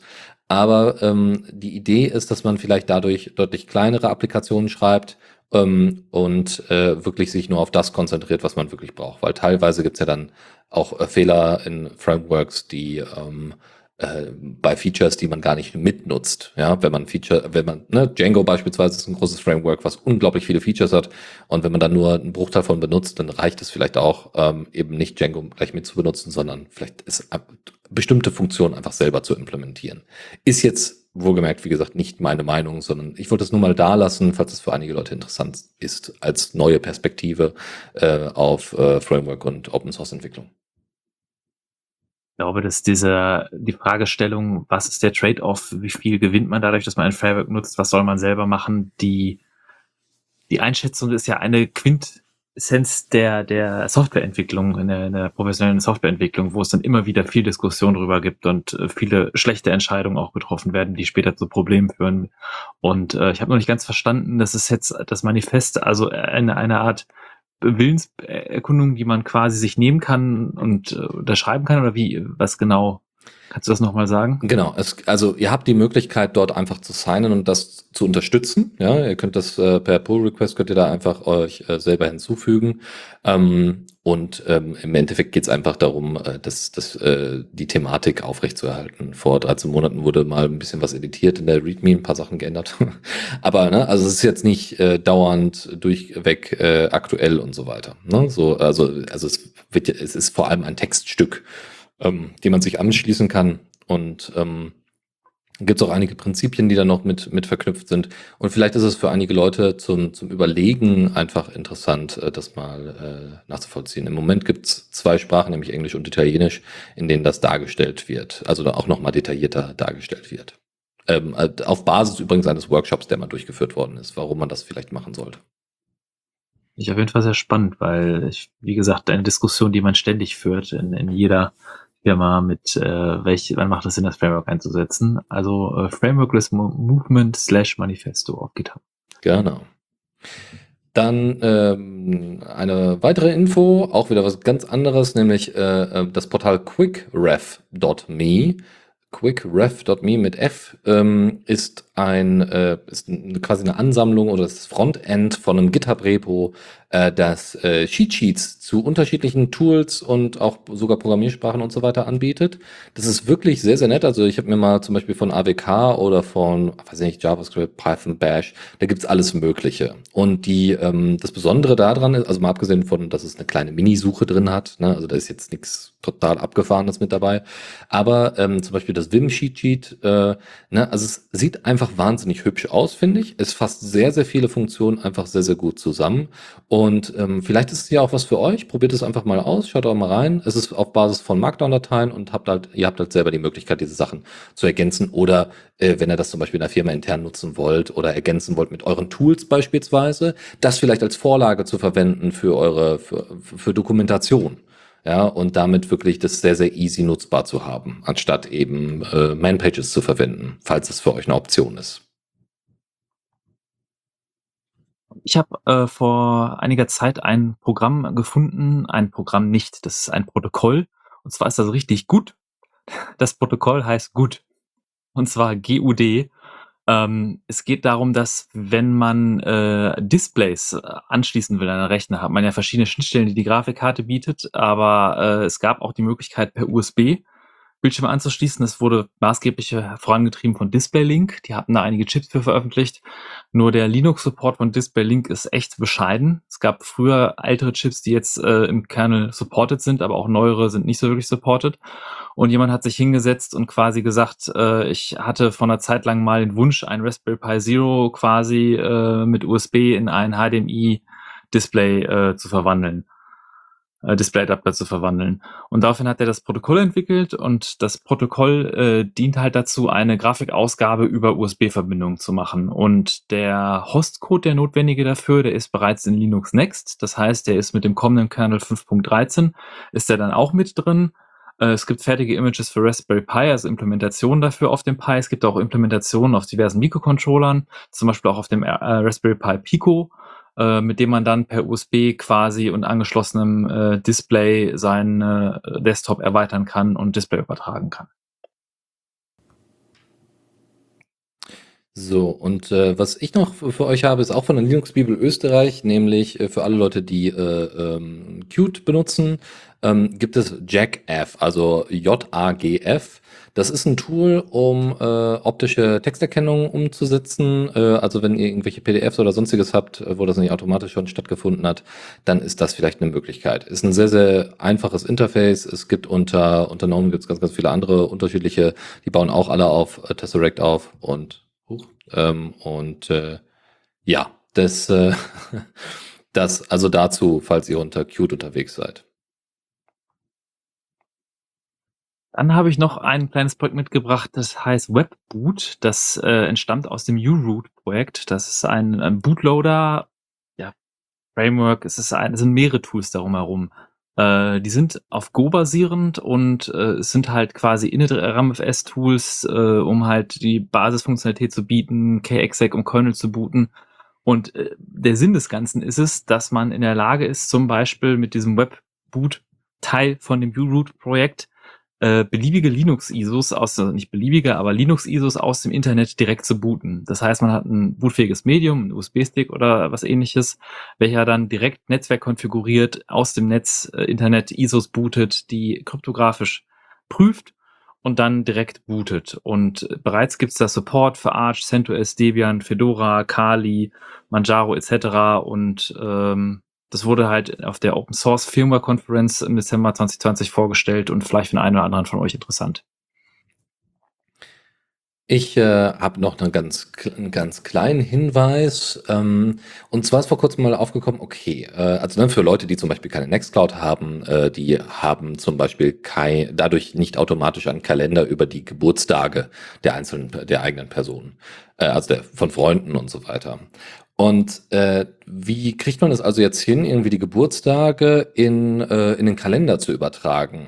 Na, wenn man zum Beispiel, äh, zu, unter Android primär natürlich, ähm, die äh, das Feature benutzt, indem man die Geburtstage dort in die V-Cards äh, einträgt oder sagen wir mal die Kontakte und dort dann die, äh, die Geburtstage einträgt und dann das als V-Card äh, zu äh, exportiert, als V-Card-File, dann hast du die, hat man die Möglichkeit mit dem Tool, was wir euch hier verlinken, nämlich VCF to ICS, das Ding zu iCal äh, ents entsprechend zu, umzuwandeln.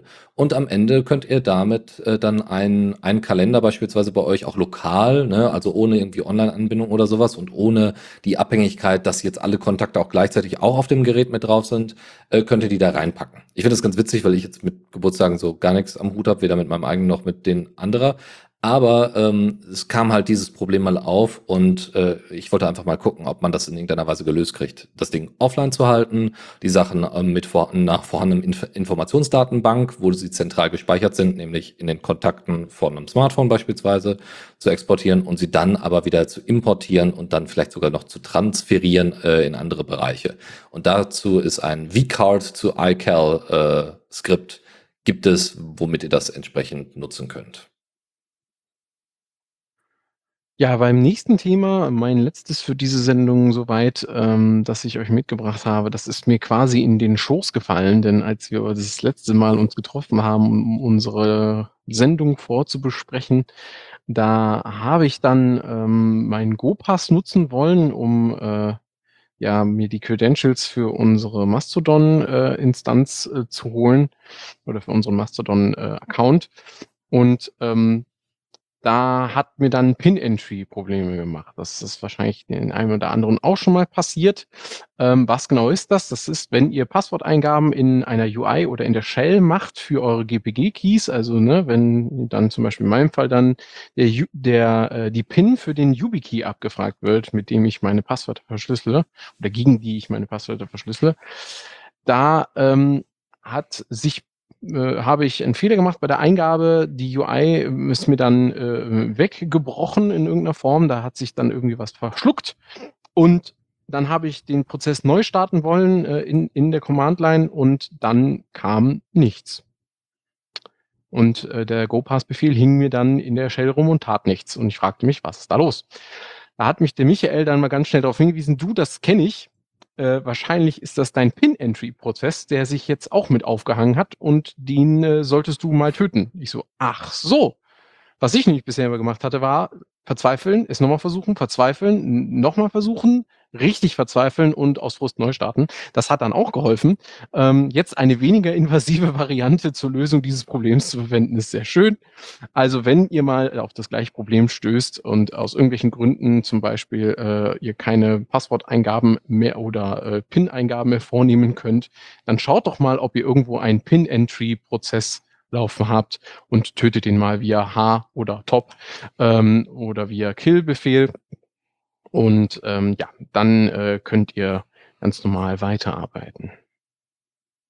Jetzt auch mal so eine steile These in den Raum, aber ich glaube, dass auch viele der Problematiken mit Public Key Crypto, GPG, die Komplexität dieser Systeme, dort wo Leute kritisieren, dass die Usability noch etwas schwer, schwergängig ist, vielleicht auch an diesen Stellen noch sehr, wie soll man sagen, low-hanging fruit sind. Also äh, die, die Möglichkeit, äh, vernünftig Passwortabfragen auf Desktops zu machen. Da gibt es ganz viele grafische Programme. Das ist ja, äh, gibt's da, kannst du per Environment-Variable kein anderes Tool aufrufen. Das ist mir schon klar, aber es gibt irgendwie 20 verschiedene Lösungen. Und Manchmal kommt auch irgendwie GPG-Key-Abfrage und es steht nicht dafür, welches Tool eigentlich gerade mein, mein Key entsperren will und solche Sachen, die dann halt die Verwendung schwer machen. Und ich, das ist ein bisschen traurig, wenn man dann äh, eigentlich GPG gerne verwenden möchte und dann das Pin-Entry-Programm sich so aufhängt, dass man irgendwie gar nichts mehr funktioniert. Jojo. Die Leiden der GPG-Nutzer. Ja. So, ich hätte äh, noch, ähm, jetzt ähm, mache ich noch die letzten, letzten Thematiken einmal hier im, im Schnellverfahren. Ähm, einmal sucht der Entwickler von Browsh, Browsh, einem Browsh. Text, textbasierten Terminal-Browser, äh, sucht derzeit ähm, Entwickler, äh, ähm, weil er selber nicht mehr so wahnsinnig viel Zeit dafür hat. Es gibt unglaublich viele Ideen, was man alles machen kann, was man erweitern kann, verbessern kann. Und das Besondere an Browse ist, dass es tatsächlich halt auch aussieht. Also einmal läuft, äh, läuft es tatsächlich im Terminal, aber es kann halt auch im Browser laufen, was auch ganz witzig ist. Also ihr habt die Möglichkeit, einen ähm, auf einem Webserver Browse laufen zu lassen und dann euch aber die Webseiten entsprechend im Browser so rendern zu lassen. Es wirkt ein bisschen absurd, warum sollte man das tun, aber ne, ihr könnt halt dann auch temporär offline mal äh, relativ äh, datensparsam, also ziemlich datensparsam, weil ihr keine Bilder runterladet und so weiter, äh, könnt ihr die Sachen dann anzeigen lassen. Wie genau, jetzt alle Details kann ich euch jetzt leider nicht erzählen. Ich, wie gesagt, möchte das hier kurz halten, aber es sieht unglaublich cool aus. Also so Wikipedia-Artikel alleine sieht schon ziemlich abge abgedreht aus, ist schon echt nett. Und ähm, äh, genau, äh, es gibt halt unfassbar viele, viele Ideen, ähm, es geht darum, dass äh, das Browse deutlich äh, leichtgewichtiger sein soll in Zukunft. Ähm, genau, Web, Web-based Interface geben soll, Text-based, genau. Also genau, es geht zum Beispiel darum, dass am Ende, und das, das würde er gen, äh, gerne hier, ne, but my dream is that anyone in the world, no matter how bad their internet, can serve a text-based version of the web without even having to download uh, any software oder so. Und das ist schon ziemlich, ziemlich cool. Also das ist ein schönes Ziel, das ist äh, auch vom Nachhaltigkeitsstandpunkt sehr, sehr cool und bindet halt auch deutlich mehr Leute ein, das Internet zu verwenden, anstatt äh, diese riesigen Massen an äh, Daten runterzuladen, äh, gerade wenn man schlechtes Internet hat. Ähm, ich weiß gar nicht, ich glaube, ich hatte das irgendwo mal reingepostet, habe das aber jetzt hier nicht verlinkt, das kann ich im Nachhinein nochmal machen. Da hat jemand mal ein Tool entwickelt, um einfach mal die größten, also die bekanntesten Web-Apps einmal mal äh, durchzugehen und zu gucken, wie viel ziehen die eigentlich. Und äh, ich glaube, gewonnen mit dem meisten äh, Download und Aufwand und keine Ahnung und Nachladen von irgendwelchen Skripten war äh, Gmail, was mich überhaupt nicht wundert, aber äh, jetzt hier nochmal ne, für so ein großes, äh, für so eine große Firma wie Google echt ein großer Witz ist, finde ich. Ähm, dass man da nicht ein bisschen effizienter arbeiten kann mit seinem Kram. Aber gut. An der, der Rest, den wir jetzt noch haben, das sind vier Links für euch. Einmal ein Beitrag äh, von windflüchter.net von dem Blog.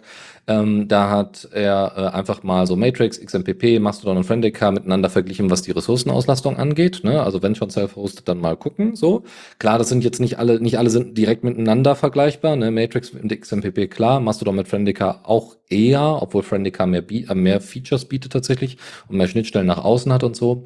Und er hat dann halt schon angemerkt, so Matrix verbraucht halt unabhängig davon, also grundsätzlich am meisten. Er hat einen einzigen Nutzer bei sich installiert und das zieht halt ordentlich Ressourcen und das ist halt nicht so geil und er empfiehlt deswegen XMPP. Ich würde ja dagegen sagen, vielleicht äh, schwenkt er hoffentlich irgendwann mal um auf Dendrite, beziehungsweise hoffentlich ist Dendrite irgendwann mal so weit, dass man es entsprechend einsetzen kann. Ich weiß gar nicht, ob es schon irgendwo eingesetzt wird. Ob, habt ihr da irgendwie neue Informationen zufälligerweise mitbekommen? Ob es Neuigkeiten bei Dendrite gibt, bei Matrix? Ich glaube tatsächlich, dass die auch äh, mittlerweile de, den ursprünglichen Server so weit optimiert haben, dass die da jetzt sagen, beides sind. Nein, ich weiß es nicht wirklich. Also beim letzten Mal habe ich das auch wieder gesehen. Also die, die haben schon sehr, sehr viel an der Python-Implementation Synapse von Matrix reinge, also reingebuttert und, und, und verbessert, gar keine Frage. Aber äh, ne, die, die, ähm, die Effizienz von XMPP ist halt schwierig zu erreichen nach so vielen Jahren. Und man muss auch sagen, Matrix hat halt einfach auch mehr Features. Ja, so da, da muss, also da viele Sachen, die bei XMPP optional sind und Ergänzungen, ne, das ist halt bei Matrix explizit drin. Und deswegen, sagen wir mal so, möchte ich nur auf diesen Beitrag mal hinweisen, dass es da Leute gibt, die sich darüber beschwert haben und dass man da vielleicht mehr in die Diskussion in den Kommentaren äh, hineingehen kann. Also wer da tatsächlich einen Matrix-Server mit, äh, sag ich jetzt mal, ressourcenfreundlichen Verhalten im äh, Kopf äh, verwenden möchte, der sollte sich vielleicht mal die Entwicklung von Conduit anschauen. Ähm, wird einem Bekannten von der Force AG wird dieses Server hauptsächlich entwickelt und der ist äh, auf jeden Fall mal einen Blick wert. Ich glaube, den haben wir auch schon mal vorgestellt in der Linux Lounge. Ähm, der ist sehr viel ressourcenschonender als die Refer Referenzimplementierung. Aber Cross-Signing und so weiter sind ja da auch noch nicht drin, oder? Verdue ich mich da? Nee, ich glaube, da fehlt tatsächlich noch einiges an Features, aber man kann die Entwicklung ja vielleicht in irgendeiner Art und Weise unterstützen. Mhm. So, dann noch drei Links. Einmal ein Link zu weiteren Raspberry Pi Projects, falls euch äh, die noch nicht genug waren, die wir hier immer mal wieder ähm, erwähnen. Also wirklich eine lange Liste. Ähm, dann äh, gibt es ein kostenloses E-Book, ähm, was äh, User Interfaces, äh, wie man User Faces, äh, Interfaces mit, äh, mit dem im, im Pi bauen kann, auf dem Pi bauen kann. Und ähm, noch ein äh, Link zu ein paar Git Tipps, die man und Git-Tricks, die man sich mal genauer angucken kann. Ähm, jetzt nicht so das Basalste, sondern ein paar erweiterte. Das soll es also für heute gewesen sein. Erstmal herzlichen Dank an euch alle. Herzlichen Dank an äh, Michael und Chris äh, fürs Dabeisein. Jawohl, sehr gerne. Und ähm, natürlich für alle Leute, die jetzt äh, auch nochmal dem Ch äh, Chat gejoint sind und da nochmal ein bisschen interaktiv dabei waren.